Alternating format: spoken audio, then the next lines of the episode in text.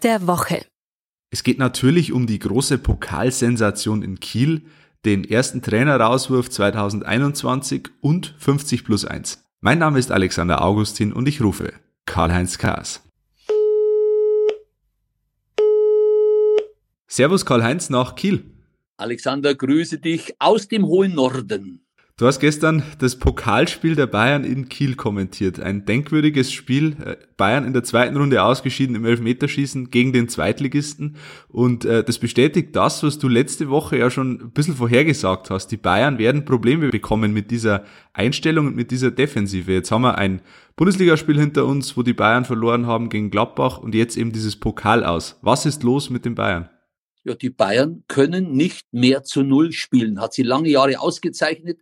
Quittung jetzt aus im Pokal beim Zweitligisten. Erinnerungen werden wach an Aachen vor 17 Jahren, ja zuletzt gegen einen unterklassigen Verein ausgeschieden, aber auch Festenbergskreuth, Weinheim, Homburg, Osnabrück, kann man ein paar aufzählen. Ja, was ist zu tun? Hansi Flick hat die Antwort gleich gegeben. Wir müssen einfach weiterarbeiten. Natürlich steht er nicht in der Kritik, das ist ganz klar, obwohl er sich ein bisschen verzockt hat, zum Beispiel Lewandowski erst in der 74. Minute gebracht hat.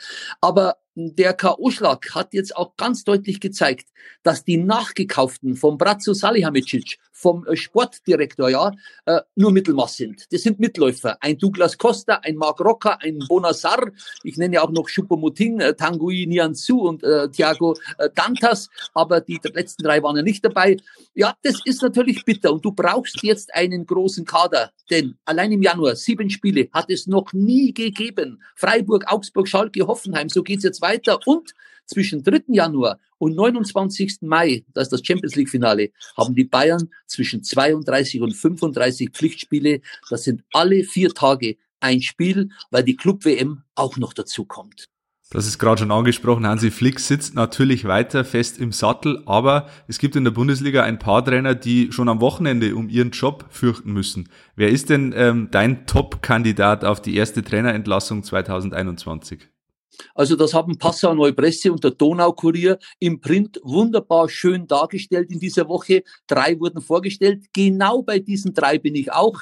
Sebastian Hoeneß Hoffenheim, Bruno Labbadia Hertha BSC und Markus Gistol in Köln. Es wäre ja die sechste Trainerentlassung in der laufenden Saison, aber die erste im Kalenderjahr 2021. Ich glaube, die Entscheidung fällt im Spiel Köln gegen Hertha am Samstag. Wer verliert, da wird reagiert, also entweder geht Labadia oder Gistol und das in der Corona-Krise. Der Erfolg fehlt einfach und der Trainer ist dann in dieser ganzen Kette das schwächste Glied. Ich tippe auf Gistol, obwohl er mit Sportchef, ja, Horst die Held, ja, so Kumpel ähm, ist, aber Kumpel gibt's nicht in der Liga im Profifußball. Es geht der Verein über alles und so wird wahrscheinlich dann auch Köln reagieren. Einige Vereine in der dritten Liga haben ähm, um ihre Existenz gebangt in den letzten Tagen oder bei einem Verein, beim KfC Uerdingen, steht wohl schon fest, dass es wieder runtergehen wird in die Regionalliga, weil der Investor aussteigt. Bei Türkgücü München war das auch lange eigentlich Stand der Dinge. Dann hat Hassan Kifran einen Rückzieher gemacht und bleibt nun doch. Ähm, dieses ganze Theater um Investoren, äh, gerade in der dritten Liga, ist das für dich ein weiteres Argument für die Erhaltung von 50 plus 1? Ja, Absolut habe ich ja schon im KDW, also im Cast der Woche vor einigen Monaten gesagt, Kapitalanlegern ist es durch diese Regeln nicht möglich, Stimmenmehrheit in von Vereinen gegründeten Kapitalgesellschaften zu übernehmen. Und Kapitalgesellschaften gibt es ja deshalb, weil viele Profiklubs ausgegliedert sind vom normalen Verein. Das gibt es seit 98. Äh, und das ist gut so. Und das bleibt hoffentlich so. Da sind die Satzungen im Deutschen Fußballbund und in der DFL festgelegt. Der Verein muss das letzte Sagen haben, denn sonst werden Vereine Spekulationsobjekte von Multimillionarios, die machen sich da einen Spaß, ja.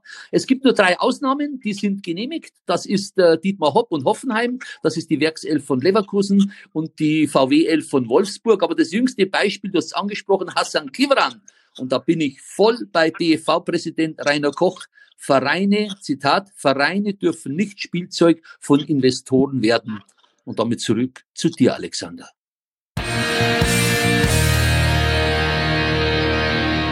Ihr habt Fragen, Anregungen oder Kritik? Dann schreibt uns gerne an heimatsport.pmp.de und abonniert gerne den heimatsport.de Podcast.